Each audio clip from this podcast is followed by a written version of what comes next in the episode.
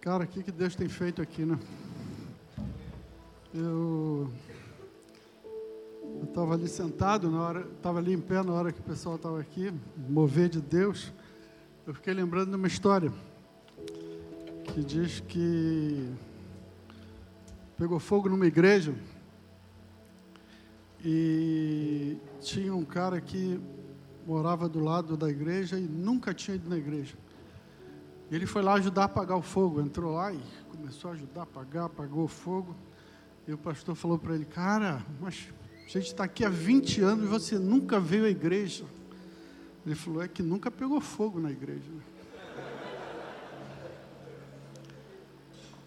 Cara, se pega fogo no nosso coração, se esse fogo de Deus incendiar o nosso coração, como incendiou aqui, e continuar incendiando, cara, São Chico, quanto? 49 mil? É galho fraco. É moleza para Deus, cara. Porque tem um monte de gente aí fora esperando corações incendiados para poder se relacionar com o Senhor. E Deus conta com a gente para isso. Amém? Cara, a gente vive num tempo que é chamado de pós-modernismo.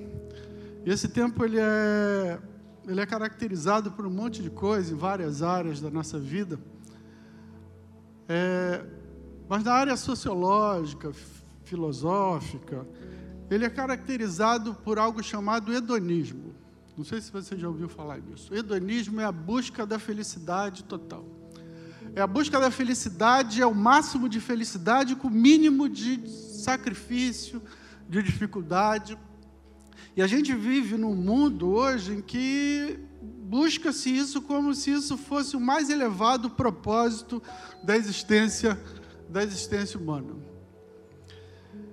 E, e porque nós somos sempre incentivados por um caminho sempre mais fraco, a gente quer sempre vitória sem luta, a gente quer alegria sem sacrifício, a gente quer formar um caráter sem o sofrimento, sem buscar de maneira é, firme isso.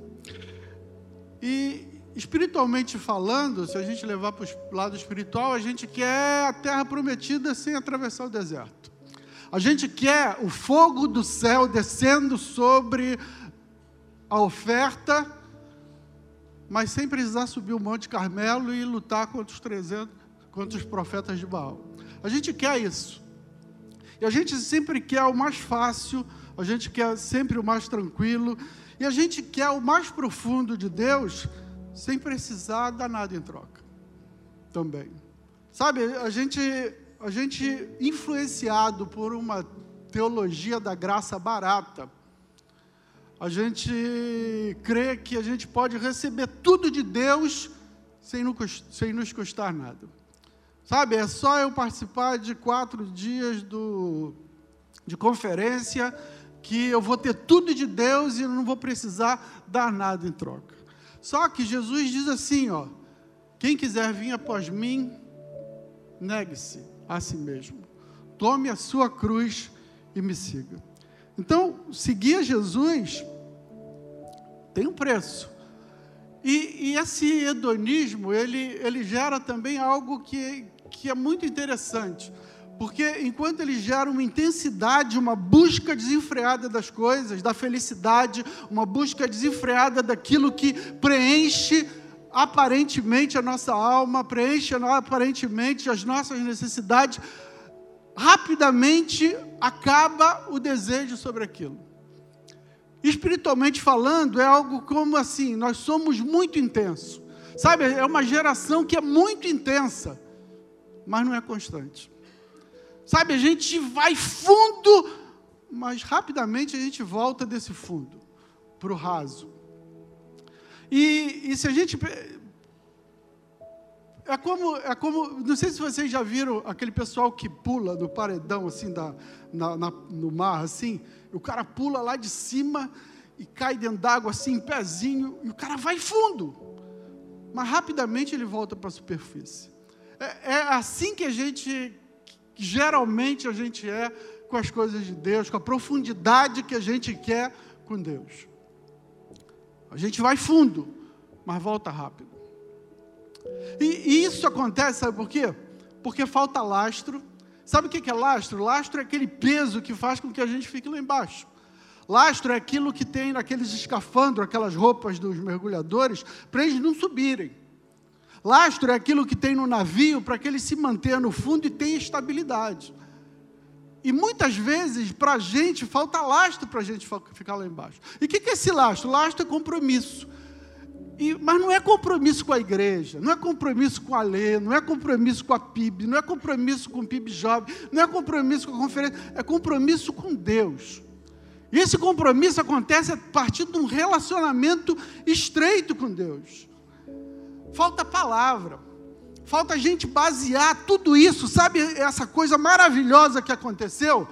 Precisa ser baseada na palavra, cara. Senão vira só emoção que se esvai vira só uma fumaça de quatro dias e pum, some. É a palavra que é o lastro, é a palavra que nos segura em Cristo.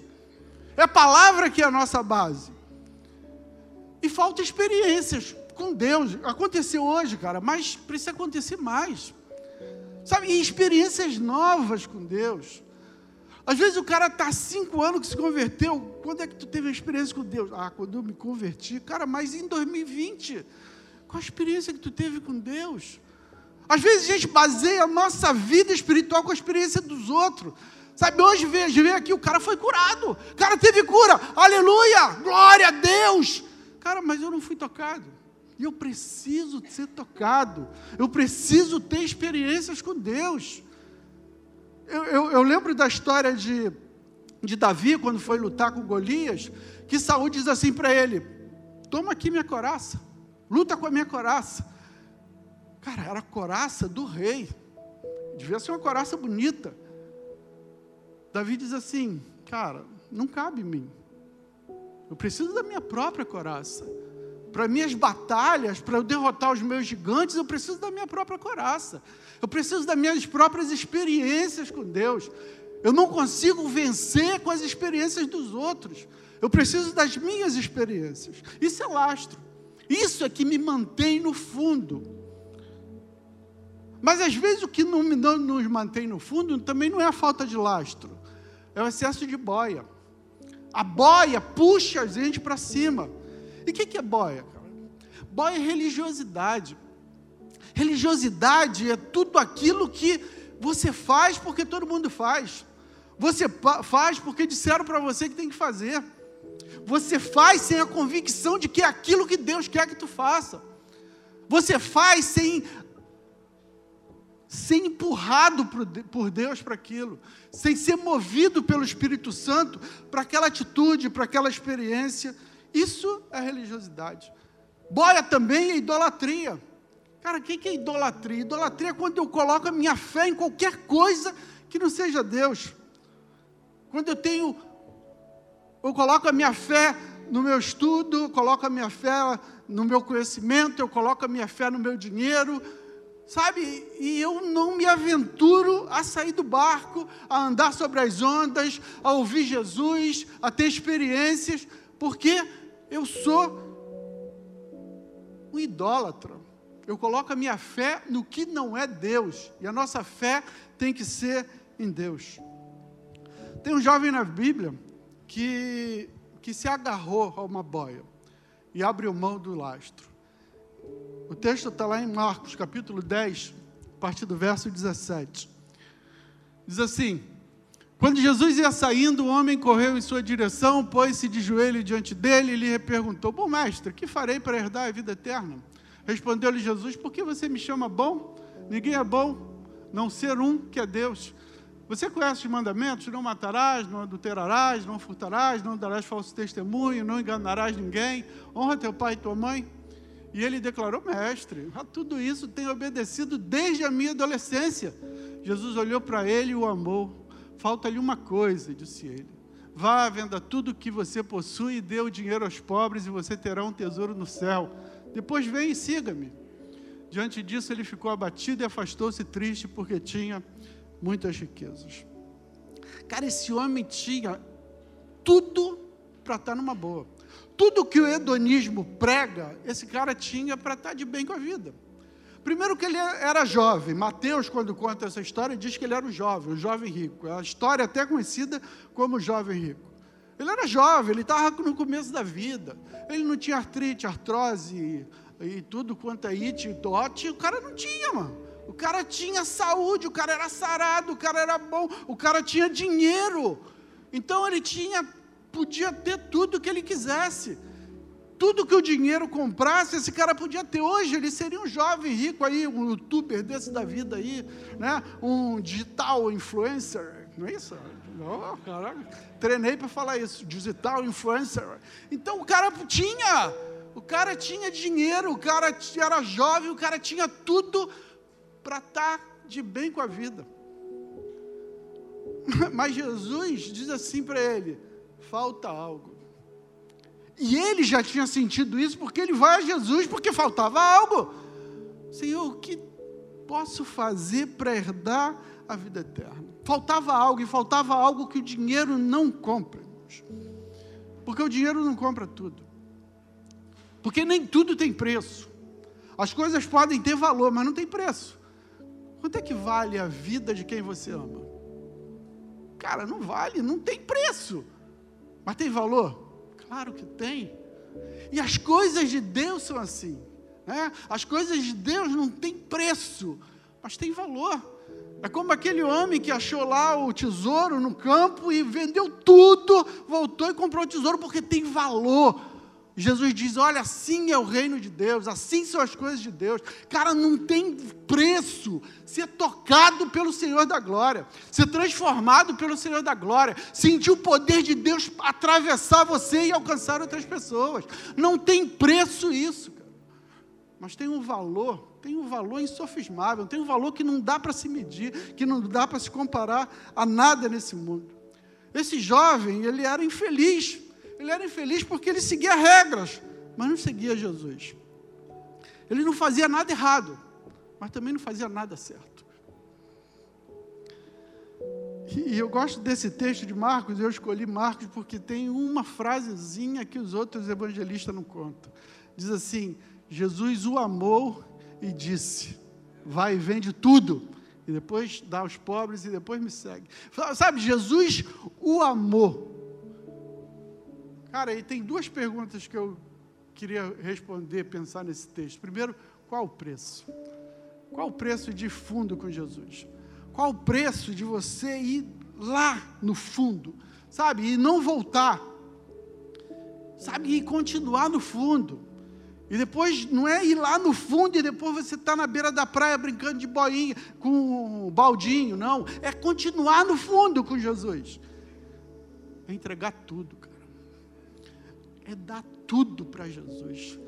Sabe, Jesus, e, e, o interessante nesse texto é que Jesus não tenta amenizar. Jesus não tenta diminuir o impacto das suas palavras. Ele não oferece um caminho mais suave, com menos sacrifício. Jesus exige a mesma coisa daquele jovem que ele exige meu e mim, de mim e de você, 100%, e nada menos, tudo, tudo. Sabe por quê? Sabe por que Jesus quer tudo? Porque Ele deu tudo, cara. Cara, Jesus deu tudo. Jesus deu aquilo que era o mais importante. A Bíblia diz que Deus amou o mundo de tal maneira. No, no grego, a palavra de tal maneira está no começo. E no grego, as palavras mais importantes ficam no começo. Ele fala assim, de tal maneira. Cara, pensa, de tal maneira. Deus te amou e me amou que enviou o filho, cara. Que deu, deu o que ele tinha de mais precioso, de mais valoroso. E se nós não entregarmos a Jesus nosso maior recurso, que é tudo, esse maior recurso ele vai se tornar a nossa maior dívida. Cara, o que, que você ainda não entregou a Jesus? Isso aí é a tua maior dívida com Deus. Só vive uma experiência cristã profunda quem tem a vida crucificada, quem já entregou tudo, tudo. Com Jesus é tudo ou nada. Cara, pensa quanta coisa esse jovem abriu mão porque não quis entregar tudo. porque ele não entregou tudo, ele abriu mão de tanta coisa, cara, que era muito mais importante. Cara, ele abriu mão de, de beber o vinho que Deus tinha transformado a partir da água. Ele abriu mão de comer os peixes e os pães que Jesus multiplicou. Ele abriu mão de ter os pés lavados por Jesus, de comer o pão partido por Jesus, de ser abençoado por Jesus, de andar com Jesus, de ver os milagres que Jesus realizava, de ser tocado, ungido por Jesus. Cara, olha quanta bênção, quantas coisas esse homem abriu mão, porque não deu tudo. Cara, e o tudo que ele não deu não era nada. Esse jovem, ele se transformou, sabe o quê? Num velho rico. Jovem rico se transformou num velho rico, mas um velho pobre de experiências. Rico, talvez de dinheiro, mas pobre de experiência. Não acumule bens, acumule experiências com Deus. Agora, olha, é fácil a gente se enganar achando que está no caminho correto no caminho que Deus quer ou que nós já chegamos lá. E eu queria colocar dois balizadores, duas coisas para você olhar e ver assim, cara, eu estou no caminho certo. Não é coisa que você tenha que buscar, porque não adianta buscar isso, porque isso que eu vou falar é Deus que dá. É resultado de estar no mais profundo com Deus. Não é isso a gente não busca. Isso acontece naturalmente quando a gente está no mar profundo com Deus. O primeiro, a primeira coisa está em João 13, 35. Diz assim: Com isso todos saberão que vocês são meus discípulos. Se vocês orarem constantemente. Não, não, não é isso. Não, vou tentar de novo. Se vocês promoverem ou participarem, dão uma conferência maneira, né? Deep comfort. Não, não. Se vocês evangelizarem, fizerem como é, a vibe do bem, como é que, vibe do bem, como é que é mesmo o negócio? Vibe do bem, obrigado. Se vocês fizerem, aí é isso, cara. Não. Sabe como é que a gente é, é conhecido? A gente é conhecido pelo amor. Cara, a gente é conhecido pelo amor não é pelo evangelismo, não é pela quantidade do que a gente ora, não é pela quantidade de Bíblia que a gente lê, é pelo amor. Se vocês se amarem uns aos outros, cara, não é o que nós fazemos, é o que nós nos tornamos. E não dá para amar sem ter sido transformado por Deus, cara. Não dá. Porque aí, aí sim, a partir do momento em que a gente é transformado por Deus, aí importa o que a gente faz. Porque a gente faz porque a gente é. Deu para entender ou estou confundindo todo mundo? Não, essa hora eu não sei, né? Cara, aí sim, porque a gente faz, porque a gente foi transformado. A gente é nova criatura, a gente tem um relacionamento com Deus e Ele vai transformando em nós, Ele vai gerando em nós o próprio Cristo. De glória em glória, nós somos transformados na imagem de Cristo. Porque, irmãos, é possível a gente agir de forma amorosa sem amar. É possível a gente agir de forma compassiva sem ter compaixão. É possível a gente cantar aqui e chorar sem adorar a Deus. Como diz, tem uma música do Azaf Borba que diz assim: é, é impossível dar sem amar. É possível dar sem amar, mas é impossível amar sem dar. Então, cara, quando você é transformado por Deus, o amor é uma coisa natural, porque Deus é amor. Dar sem amar, fazer sem ser, sem ser transformado pelo que se faz, cara, isso é religiosidade. E religiosidade é hipocrisia. É o que Jesus diz, raça de hipócritas, raça de víboras. Porque, sabe, o pessoal fazia, mas dentro deles não, não existia transformação. Russell Shedd, que faleceu há pouco tempo, tinha uma frase que diz assim: muitas vezes nos impressionam, nos impressionamos com homens e ministérios com os quais Deus não se impressiona. Porque Deus sabe a motivação de cada um de nós, cara. Deus sabe a motivação pelo qual a gente faz as coisas. Deus sabe por que, que eu estou aqui hoje pregando. Deus sabe por que, que você está aí hoje sentado. Deus sabe por que, que você saiu para evangelizar. E se a gente não fizer isso motivado pelo amor, motivado por aquilo que o próprio Deus é, cara, nada disso tem sentido. Por isso que Jesus diz que naquele dia muitos virão e dirão: Senhor, em teu nome eu expulsei demônios. Senhor, no teu nome eu profetizei, no teu nome eu fiz, no teu nome. Jesus diz assim: Cara, eu não te conheço porque você não me permitiu te transformar, você não me permitiu gerar em você algo meu. Então eu não te conheço, cara. Tudo isso foi fantasia. Cara, e sabe onde a gente mais demonstra o nosso amor? Hoje, no mundo atual, nas redes sociais. Cara, rede social. Porque, cara, é fácil agir como crente. O difícil é reagir como crente. Reagir como crente é difícil. Né? Agir como crente, cara, é fácil. E a rede social demonstra a profundidade que a gente está em Deus. Como é que é a tua palavra na rede social? Sarcasmo, sarcasmo, ironia, palavras não santas. Outra coisa que, que demonstra se nós não amamos, cara, é a tolerância que a gente tem mais com a gente do que com as outras pessoas. Mais com os nossos pecados do que com os pecados das outras pessoas. A Bíblia diz que o verdadeiro amor cobre multidão de pecados. Não é o meu, não. Eu gosto do amor que cobre o meu, sabe? Mas é a multidão de pecados das outras pessoas. Quando a gente é tolerante com os erros das outras pessoas. O verdadeiro amor não está em mim, cara. Não está, eu não sou objeto. O objeto é a pessoa que eu amo. Você já deve ter ouvido isso. Existem três palavras no, no grego para amor, né? E essas três palavras, elas foram definidas, define, define o amor através da história filosófica também. A primeira é de Platão. Platão usa a palavra eros para amor. E, e eros é o amor da falta, diz Platão. Ou seja, eu amo a minha esposa porque falta alguma coisa em mim que eu encontro nela. Então, esse é o amor da falta. Sabe, eu amo alguém por aquilo que ela pode me dar, por aquilo que ela pode me completar.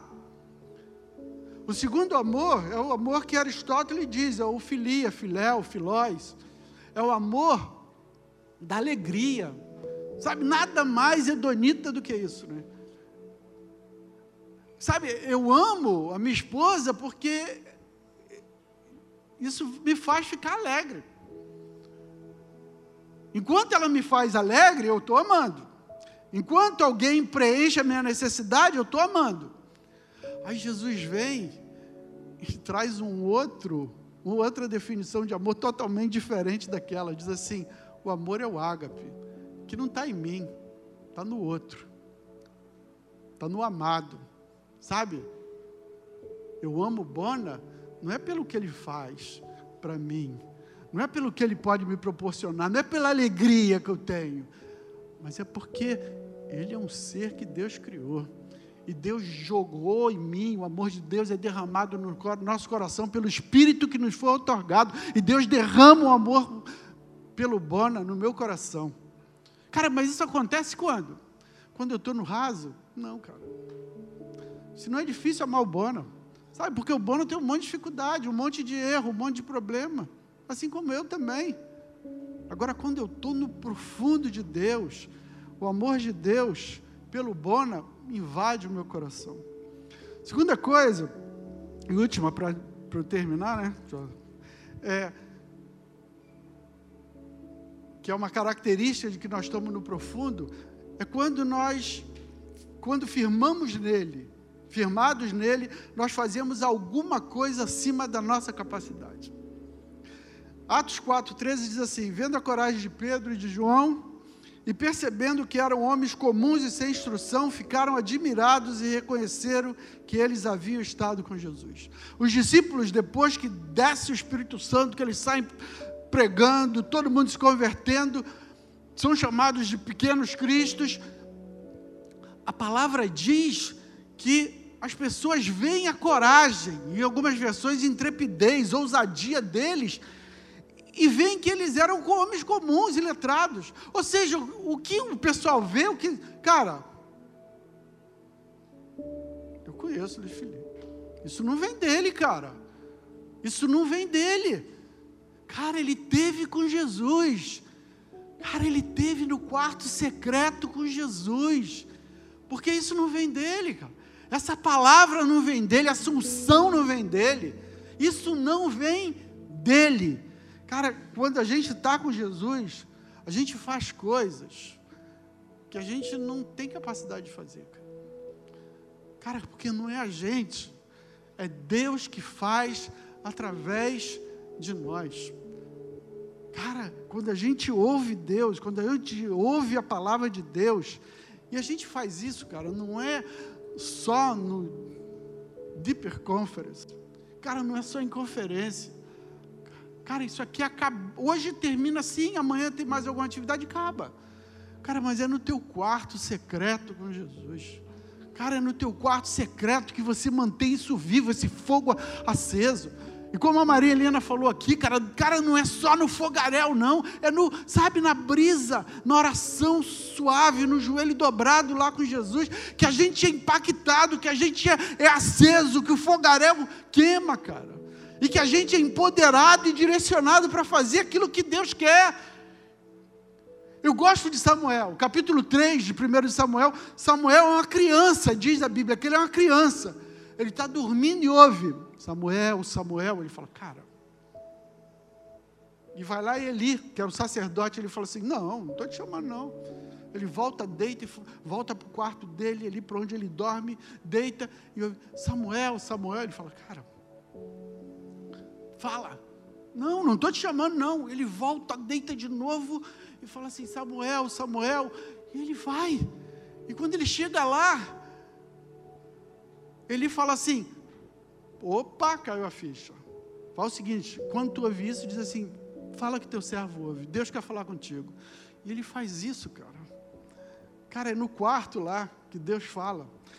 Cara, e Samuel sai dali. Sabe o que Deus fala para Samuel? Samuel? Deus fala para Samuel assim, para uma criança, para um jovem. Ele fala assim: vai lá, profetiza para Eli e diz que a casa dele está sob julgamento. Cara, Samuel entra no quarto, ouve a voz de Deus e sai como profeta de Deus. Cara, Deus quer gerar profetas aqui dele. Profetas para profetizar sobre essa cidade, cara. Mas você precisa ir no quarto. Sabe, você não é legal vir na conferência? Claro, cara, a gente é empoderado, a gente é direcionado, a gente é comissionado, mas é no teu quarto, cara. É no teu quarto que esse, isso vai acontecer e Deus vai te mandar para a gente profetizar sobre essa cidade, ganhar essa cidade, cara. E Deus escolhe as coisas fracas. Deus escolhe as coisas fracas. Deus chega para Gideão e diz assim: Gideão, vai lá e luta contra os midianitas e os amonitas. E Gideão fala assim: Tu sabes que eu sou covarde, eu sou medroso. E Deus fala assim: é, Eu sei, é, eu, sei disso, eu sei que tu é covarde e medroso mesmo. Uhum. Até aí nada demais. Mas, Senhor, só tem 32 homens, 32 mil homens. Aí Deus fala: opa, aí é, é, com 32 mil homens não dá não. Vamos baixar para 300.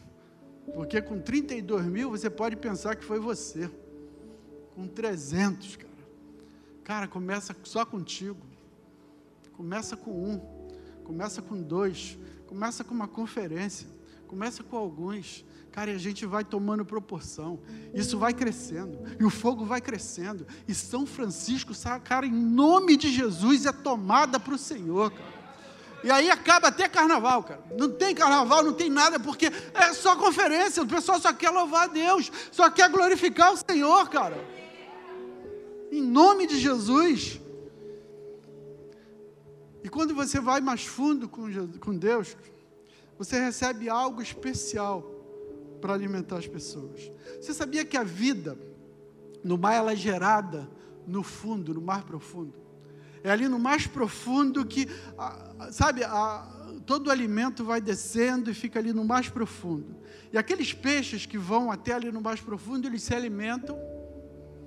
E os peixes que não vão tão tanto se alimentam desse, e os outros se alimentam e se alimentam, até que o peixinho rasinho, sabe aquele peixe raso que está lá em cima? Ele se alimenta daquele outro. Cara, Deus quer que alguém vá até o mar profundo se alimentar dele, para servir de alimento para outras pessoas. Sabe, essa corrente começa comigo e contigo, de ir no mais profundo, se alimentar de Deus e gerar vida de Deus. Cara, fica de pé. Vamos orar ao Senhor, feche seus olhos.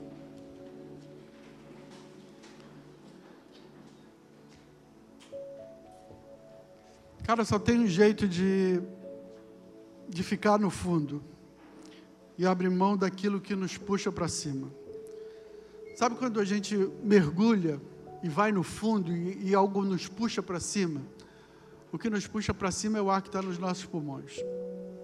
E só tem um jeito da gente ficar lá no fundo: é soltar o ar do pulmão, cara. É morrer. É morrer.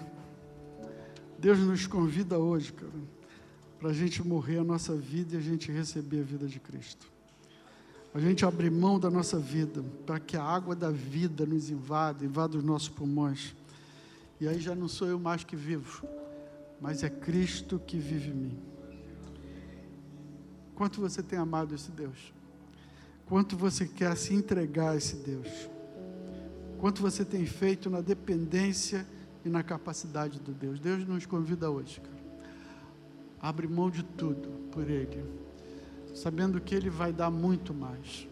Os discípulos dizem assim, depois no final desse, desse texto que nós lemos: Senhor, nós que abrimos mão de tudo. Deus diz: Olha, ninguém que abriu mão de pai, mãe, riquezas, vai receber muito menos, vai receber, ao contrário, muito mais do que aquilo que abriu mão. Não sei o que, que você vai abrir mão, que você precisa abrir mão Cara, Deus não deve nada a ninguém. Deus não deve nada a ninguém. Deus, nós louvamos o teu nome, pela tua palavra, pelo teu mover, pelo teu agir. E te pedimos, Senhor, em nome de Jesus, em nome de Jesus, Senhor, que possamos morrer em ti e ressuscitar com Cristo. Que possamos, Senhor, entregar tudo, tudo, Senhor, para ti. Entendendo, Senhor, que tu és tudo em nossa vida Senhor, leva-nos, Senhor, a um local mais profundo contigo, Senhor. E ali, Senhor, nos alimenta. Usa-nos, Senhor, de maneira poderosa para poder impactar essa cidade, Senhor, com a tua palavra, com o teu poder, com a tua graça, com a tua direção. Senhor, vidas, Senhor, que precisam te conhecer, Senhor. Usa-nos, Senhor, para isso para a tua glória. Que não termine, Senhor, a Assunção. Que a Assunção não se desvaneça, Senhor, ao terminar essa conferência. Mas que permaneça, porque nós, Senhor, seremos aqueles que levarão para frente essa tua palavra, esse teu fogo de agir e de transformar vidas para a glória do teu nome, em nome de Jesus. Amém e amém.